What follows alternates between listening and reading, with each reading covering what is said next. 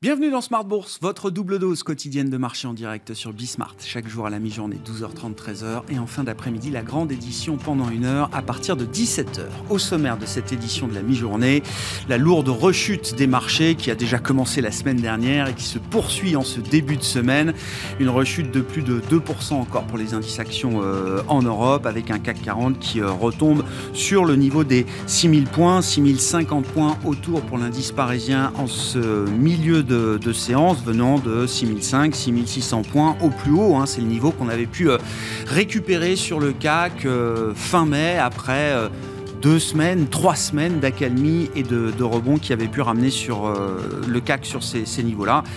D'une certaine manière, tout est à refaire de ce point de vue-là avec des investisseurs qui restent particulièrement inquiets du niveau d'inflation atteint en mois de mai aux États-Unis. Hein, le chiffre de vendredi marque évidemment les esprits à quelques jours de la prochaine décision de la Réserve fédérale euh, américaine, au point qu'il faut s'interroger si le chemin de 50 points de base hein, pour le rythme de hausse de taux de la Fed est le bon chemin à ce stade.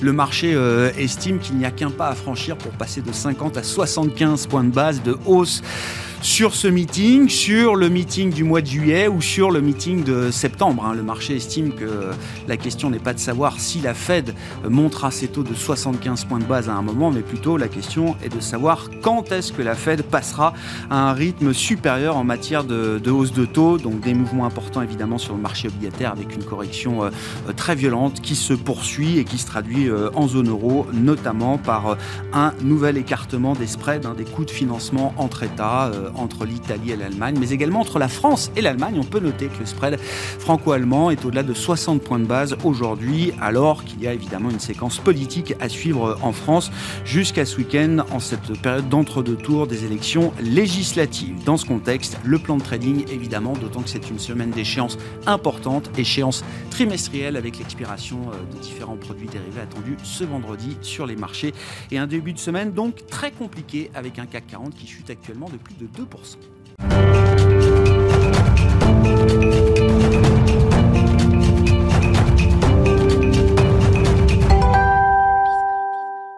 L'ambiance était lourde pour terminer la semaine, elle reste lourde pour entamer cette nouvelle semaine. Les infos clés du jour à mi-séance en Europe avec Alix Nguyen.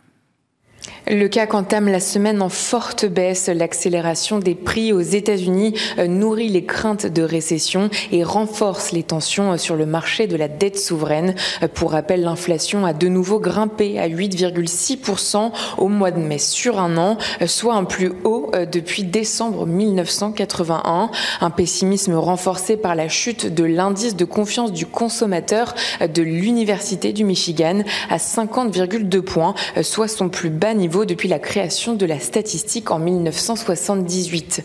Le rendement des emprunts américains continue de se tendre, euh, notamment sur les échéances courtes. Euh, celui du 2 ans se traite à près de 3,2%, du jamais vu depuis 2008. Euh, celui de l'échéance à 5 ans dépasse les 3,3% contre 3,2% pour l'emprunt à 10 ans. Dans ce contexte, l'attention est portée sur la Fed dont on attend la décision de politique monétaire mercredi et ce alors que la BCE se n'est la semaine dernière la fin de l'ère de l'argent facile. La Banque centrale américaine s'apprête à relever ses taux directeurs pour la troisième fois. Une hausse des taux d'un demi-point de pourcentage semble acquise. La possibilité d'un tour de vis de 75 points de base est aussi évoquée. Sur le plan des indicateurs, le marché attend aussi les chiffres de l'inflation en zone euro. Ils seront publiés vendredi. La semaine dernière, les actions mondiales ont connu leur pire semaine depuis octobre 2020. Wall Street a perdu plus de 5%. Euh, même son de cloche du côté des bourses européennes. L'Eurostock 50 a cédé 4,88%, le DAX allemand 4,83% et le CAC 4,6%. Euh, sur le plan des valeurs à suivre, aujourd'hui, Valneva dégringole après une alerte sur le niveau de vaccins commandés contre le Covid-19. Les banques sont également à la peine. BNP Paribas, Crédit Agricole et Société Générale reculent. Et puis de malmené, on retrouve aussi les valeurs cycliques et technologiques Renault, Unibail, Rodamco, Westfield et ST Microelectronics sont dans le rouge. Tendance, mon ami, à 12h30 et 17h, deux fois par jour, les infos clés de marché avec Alix Nguyen dans Smart Bourse sur Bismart.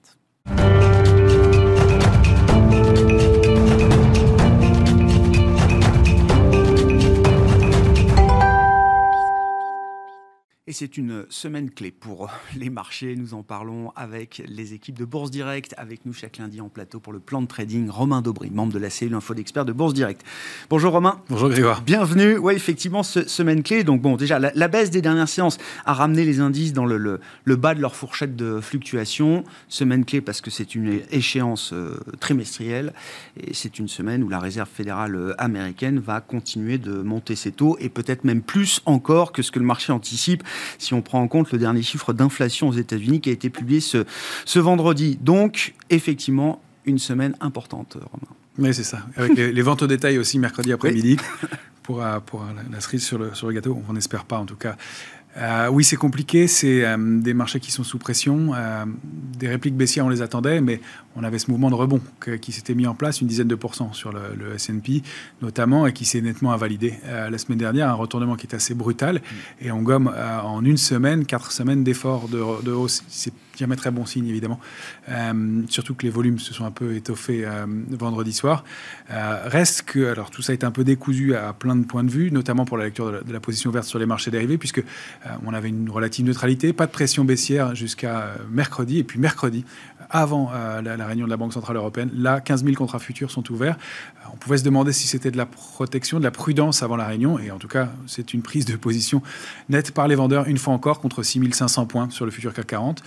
Et donc, une, pression baissière qui était à, leur avantage sur, sur les niveaux actuels. Par ailleurs, euh, on arrive en revanche sur un niveau important de, couverture, notamment donc sur le, sur le CAC 40, au-delà de 6000 points. Donc la zone 6000-6002 était un peu creuse en, de vente. On l'a vu, on est passé rapidement. Ah oui, on est dedans là, oui, oui. Euh, et, à partir de 6000, ça se densifie très nettement. Et jusqu'à 5008, où il y a beaucoup de couverture dans les portefeuilles. Alors, beaucoup pour l'indice parisien, mais c'était quand même indicatif. Euh, et puis, pas beaucoup de pression baissière complémentaire euh, vendredi non plus. Alors, la position globale a augmenté, mais on approche, comme vous le disiez, de l'échéance des marchés dérivés. Il y a des phénomènes techniques qui se jouent là aussi. N'empêche que la zone 6500, 6550 est infranchissable pour l'instant, en mmh. tout cas, et que les vendeurs ont repris la main contre ces niveaux-là.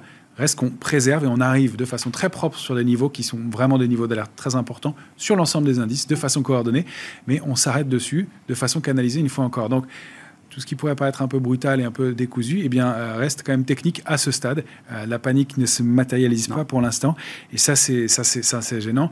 Euh, reste que les secteurs forts du moment donnent des vrais signaux de faiblesse, voire des signaux de retournement aussi.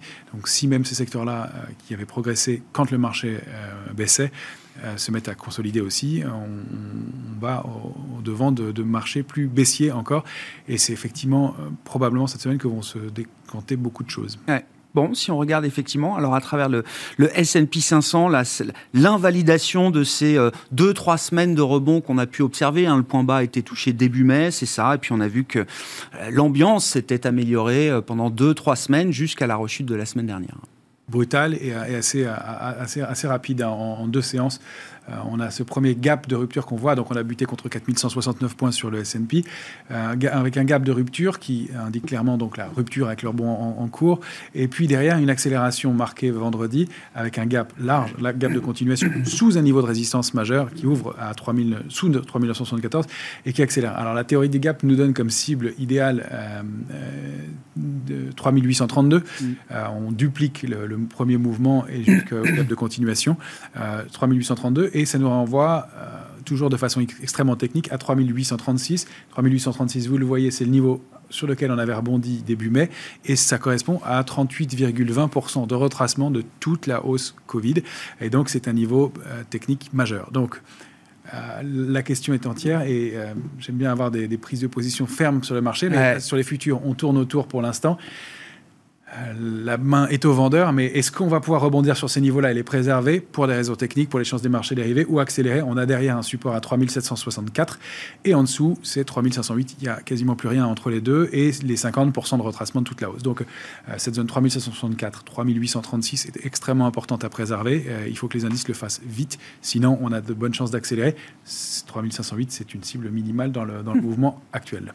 Bon, le sujet évidemment pour les investisseurs, ça reste l'inflation. Derrière derrière l'inflation, il y a la question des, prix des matières premières au sens large, de l'énergie en particulier. Si on regarde justement la dynamique des prix, euh, de l'énergie, euh, Romain, il y a des outils qui permettent de suivre ça, euh, à travers notamment des, paniers, hein, des, indices chez Lixor, par exemple. Qu'est-ce qu'on peut dire de la dynamique des prix de l'énergie? Est-ce qu'il y a l'espoir d'une possible détente ou est-ce qu'à ce stade, c'est plutôt un fantasme qu'autre chose?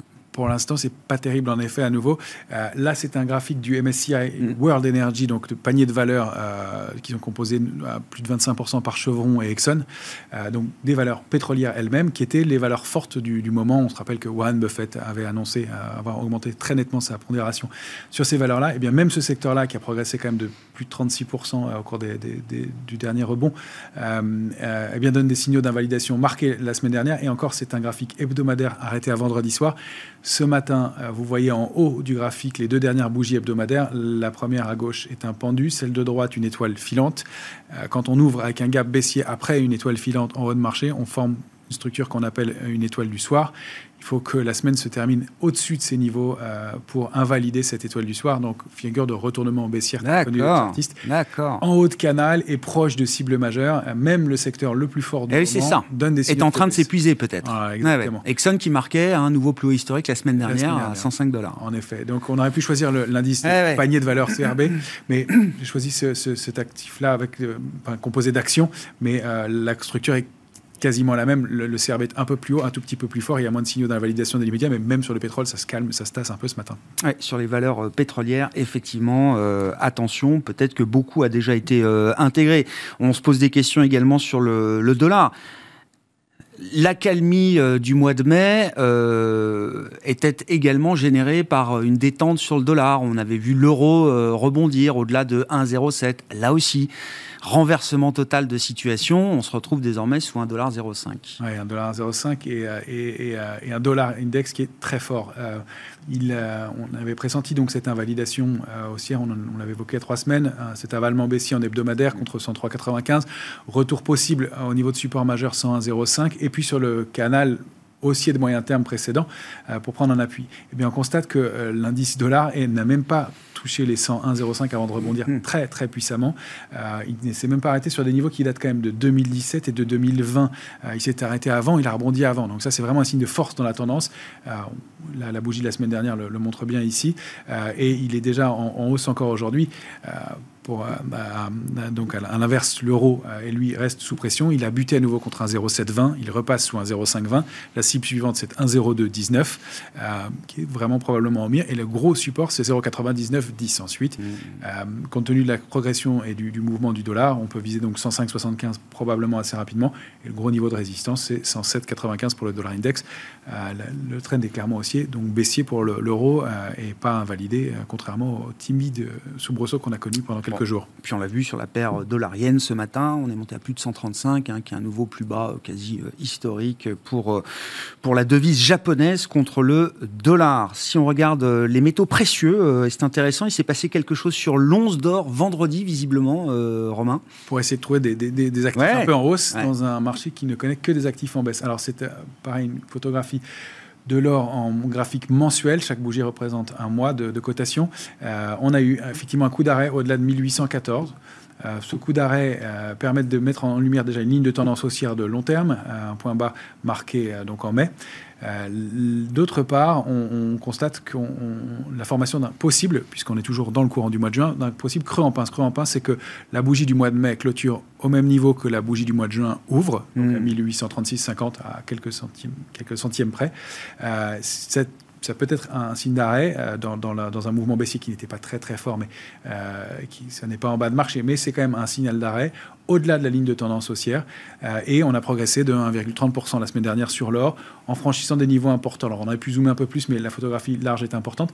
J'ai laissé l'ancien canal haussier de long terme en tiret noir parce que c'est un niveau autour duquel les prix se sont beaucoup articulés. Ça pourrait représenter une cible dans ce mouvement haussier qui serait situé donc entre 1952 et 1977. C'est la grosse résistance. Mmh. Dollar l'once au moins. Donc on n'attend pas un mouvement énorme, mais effectivement, euh, la, hausse du dollar et, dans ce contexte inflationniste, la hausse de l'or serait des, solutions et des, actifs de repli qui peuvent être intéressants.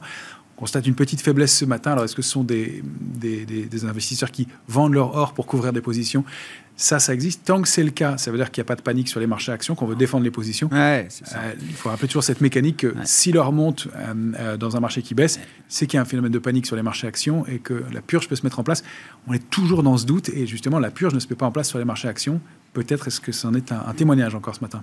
Quelle est la traduction de la situation sur nos indices en Europe L'Eurostock 50 et puis le, futur CAC, bien sûr, hein, donc le CAC juin qui va arriver à expiration ce vendredi, Romain. Ben, plutôt que des, grands discours, un dessin. Euh, mm. On voit où est l'Eurostock ce matin, euh, à, nouveau sur des niveaux de support majeurs, euh, enfoncés puis préservés donc, au mois de mars, et puis testés au mois de mai sur lesquels on a rebondi, et qu'on teste vraiment ce matin, et pour lesquels on, est, on, est, on oscille autour. Donc 3526 points, c'est vraiment le niveau charnière. Si on passe en dessous, on pourrait dupliquer le trading range précédent, euh, 3778, 3610, 3526, accélérer. Donc on a des cibles qui sont euh, situées euh, au-delà des, 3300, en, en, deçà des 3300 points, euh, avec un support important, 3356. C'est vraiment l'enjeu des, jours à venir. Nouveau gap baissier en hebdomadaire, ça n'est jamais très très bon signe ça va faire partie des niveaux à invalider. Donc cette zone 3618 et un tout petit peu au-dessus, euh, qui sont des niveaux importants à réintégrer pour reprendre des couleurs. On sait pas le sens pour l'instant du tout. Euh, et la dynamique haussière est bien invalidée clairement dans l'immédiat. Bon, et puis on voit bien hein, sur le graphique euh, journalier en 14 heures du futur CAC, on voit bien là ce, gros gap à la baisse euh, ce matin qui est laissé béant pour l'instant. Alors gros gap à la baisse, une parenthèse sur l'indice CAC 40 cash, on forme le troisième gap d'affilée ce matin. C'est aussi ce qui peut laisser entendre que le marché arrêterait de baisser. Gap, le premier gap étant de rupture, deuxième comme sur le S&P, gap de continuation ensuite. Et celui de ce matin pourrait être le, gap d'épuisement. Mhm. on, va, on, va, le voir, on mhm. va le savoir rapidement. Euh, sur le futur CAC 40 en 14 heures, c'est moins visible, mais on a effectivement ce gros gap sous un niveau clé et donc sous les niveaux de couverture qu'on avait indiqués, 6200, 6047 sont testés immédiatement. Et puis ce canal baissier euh, de, moyen terme qu'on avait tenté de déborder par le haut, qu'on réintègre brutalement, et on, s'articule autour ce matin. Donc pour l'instant, on, défend des niveaux clés, mais sous 6000, 6047, euh, on invalide tout le rebond du mois de mars, le rebond du, du, 9, entamé le 9 mai, euh, et on risque d'accélérer. On n'a pas beaucoup de support avant 5780. La cible suivante, c'est 5528. Et pour les plus pessimistes, si on duplique la structure dans laquelle on se trouve, je ne l'ai pas mise ici, mais ce serait trop, trop long graphiquement, on a même des cibles qui nous amènent un peu au-delà de 5300 points. Euh, peut-être dans le courant de l'été, puisque ce marché a l'air de vouloir glisser et ne pas accélérer. Euh, mais faut pas, euh, pas de, être, être, patient avec ce marché, qui pour l'instant est couvert sur ces zones-là, mais, mais pourrait donner des signaux de baisse plus marqués par la suite conclusion, c'est quoi la bonne stratégie à avoir là, dans, ce, dans ce marché compliqué, dans ce marché baissier, dans ce marché plein de, de faux signaux, de contre-pieds? Alors du cash toujours, ça c'est la, première des choses, même si le cash coûte cher en ce moment, il coûte moins cher que des, mauvaises, des mauvais signaux. De l'or, euh, probablement, même si, encore une fois, on n'attend pas des, accélérations assez très marquées. Euh, et quelques secteurs forts, si on veut les, les, conserver, ils sont forts, ils baissent quand même hein, tous, mais il y a les télécoms, toujours, reste, reste le secteur fort euh, depuis quelques temps. La chimie est secteur fort du, moment. Euh, il se passe des choses du côté de, l'alimentation, euh, donc on peut, on peut surveiller ce secteur-là aussi.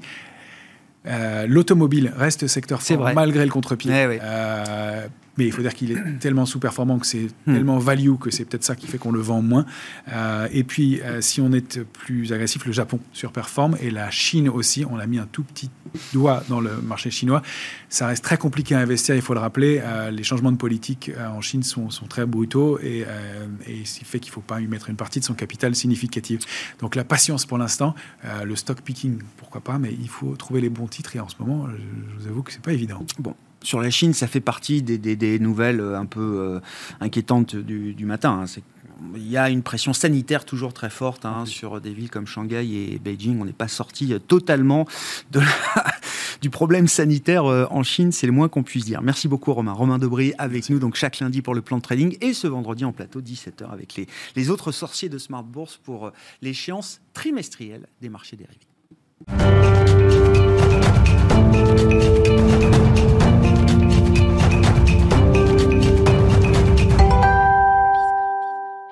Bon, et le sujet de fond pour les investisseurs, c'est toujours la question de l'inflation et du pic inflation, un pic qui ne cesse de se décaler dans le temps. John Plassard est avec nous euh, en visioconférence, spécialiste en investissement de la banque Mirabeau et compagnie. Bonjour et bienvenue, euh, John.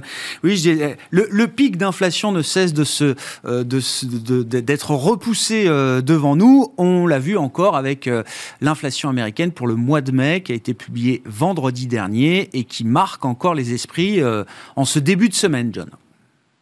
Oui, euh, bonjour Grégoire. Effectivement, euh, on avait euh, quelques économistes avaient bon espoir que le pic de l'inflation était à 8,5 8,5 On a vu pas le cas puisqu'on a réaccéléré. Il faut quand même rappeler ici que c'est le 14e mois consécutif de hausse de l'IPC, donc les, les, prix à la consommation. Il faut aussi rappeler que sur ces deux dernières années, vous avez seulement eu deux fois où en fait les prévisions étaient en dessous, euh, c'est-à-dire les chiffres étaient en dessous des prévisions.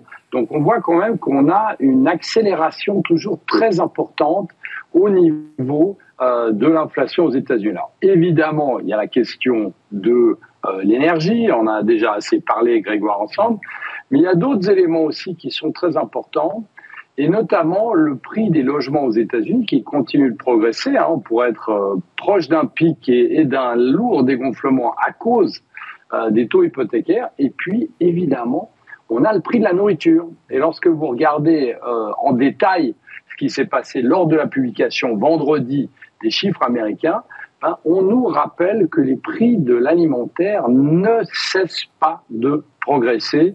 Et bien au contraire, c'est en train de prendre le chemin de ce que fait l'énergie. Et donc ici, ça devient très inquiétant parce que si aux États-Unis, effectivement, il y a un petit rebond euh, de, au niveau des salaires, mmh. il ne compense absolument pas l'inflation euh, qu'on a sur les prix de l'alimentaire. Et ça, ça devient très inquiétant parce que souvent les prix de l'alimentaire, vous savez, euh, on sait très bien que le prix à la pompe, euh, si le dollar, le pardon, le, le prix du baril devait s'effondrer les prix à la pompe pourraient baisser rapidement, mais les prix de l'alimentaire, c'est un peu différent et ça, euh, c'est un peu plus lent à revenir à la normale. Donc ça, ça impacte beaucoup plus le consommateur américain. Si l'inflation continue de se durcir et de se propager aux États-Unis, John, est-ce que la Fed doit euh, à nouveau, j'ai envie de dire, réviser le, rythme de ces hausses de taux et l'ampleur même peut-être de ces euh, hausses de taux? La question est devant nous pour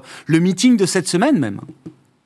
Oui, vous avez raison. Il y a, en fait, c'est pas que je souhaite qu'on ait 75 euh, points euh, de hausse euh, de base lors, du, de, la prochaine réunion. La, la question est de savoir jusqu'à quand la fenêtre de tir sera ouverte. Parce que on sait, et on en a parlé aussi assez souvent, on sait que ici, à un moment ou à un autre, eh bien, on va être dans une situation où la Fed ne pourra plus monter ses taux pourquoi? Parce que le, euh, le, taux de chômage va remonter, évidemment, et puis, à un moment ou à un autre, on sait que ça va impacter la croissance américaine euh, très fortement. Même chose en Europe. Hein. Et ici, il faut aussi rappeler une chose, c'est qu'on l'a vu vendredi toujours lors de la publication de statistiques, et notamment sur la confiance de l'Université du Michigan, on a vu qu'on était au plus bas historique. Donc ici, potentiellement, si la dégradation euh, de, des statistiques économiques se poursuit, à un moment ou à un autre, ils ne pourront plus monter les taux. Alors la question, c'est vraiment de savoir, pour préparer la prochaine crise, est-ce qu'il ne faut pas les remonter plus rapidement possible et donc, pourquoi pas 75 points de base? Alors moi, je parie toujours sur 50 points de base, mais effectivement, on a de plus en plus de grandes banques qui parient sur une accélération pour après potentiellement avoir une pause en septembre et regarder ce qui se passe. Donc euh, la, réunion de, de, mercredi va être très intéressante. Pourquoi? Parce que euh, Jérôme Powell a dit qu'il allait monter de 50 points de, base, 50 points de base, et s'il devait faire 75 points de base, on va voir une réaction très forte. Alors, ou à la hausse, parce qu'on va se dire oui, effectivement, on était derrière la courbe, la Fed était derrière la courbe, ou très fortement à la baisse en disant bah, la Fed ne maîtrise plus l'inflation et est dans une spirale où en fait il peut plus rien et simplement essayer de monter les taux et ça ne fait plus rien sur l'économie réelle. On voit bien les deux, les, deux niveaux d'inquiétude avec lesquels jongle le marché. Alors les taux euh, sont encore euh, violemment tirés à la hausse aujourd'hui et puis on a à nouveau un phénomène d'inversion de la courbe des taux aux États-Unis sur la partie 2-10 ans. Bon, le meeting de cette semaine de la Fed commencera mardi, la décision est attendue mercredi soir et entre-temps, ce sera intéressant, on aura eu un, un indicateur de consommation aux États-Unis pour le mois de mai avec la publication des ventes au détail américaines pour le mois de mai. Ce sera ce mercredi en début d'après-midi, en plein pendant la deuxième journée de, réunion du euh, comité de politique monétaire de la Réserve fédérale américaine.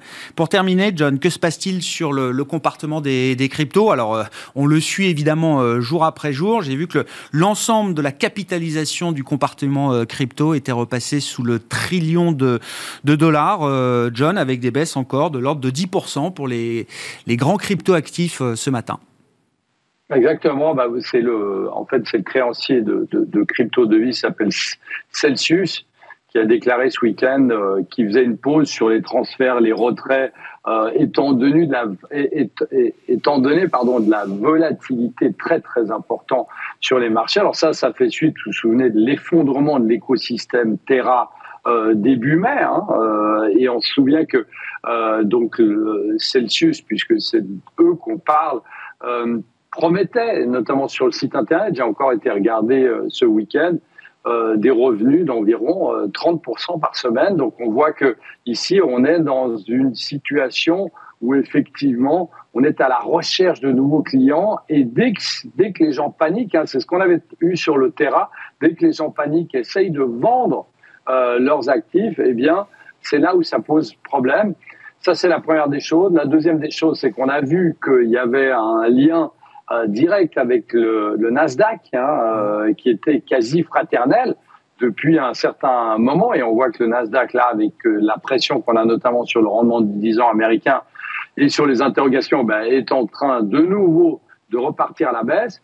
Et la dernière chose, eh bien, euh, c'est que il faut euh, pas oublier que, et on en avait parlé euh, il y a quelques mois ensemble, Grégoire, c'est que on savait et on avait, on savait qu'il allait avoir une interrogation de la part des investisseurs lorsqu'on allait avoir des resserrements de politique monétaire euh, de la part de la Fed, de la part potentiellement de la BCE, etc. Et que tous les actifs considérés comme risqués, donc en l'occurrence font partie euh, toutes ces crypto-devises, eh bien allaient être mises sous pression parce que les investisseurs sortaient de ce type de, de valeurs euh, pour ou aller sur certaines actions ou sortir euh, et être cash pour regarder, je dirais, que cette normalisation monétaire bah, de loin avant de revenir sur le marché. Et puis on est exactement ici, et il faut rappeler que l'Ethereum euh, a perdu plus de 20% depuis vendredi. C'est énorme pour le, pour le Bitcoin, je crois qu'on est à 14 ou à 15%.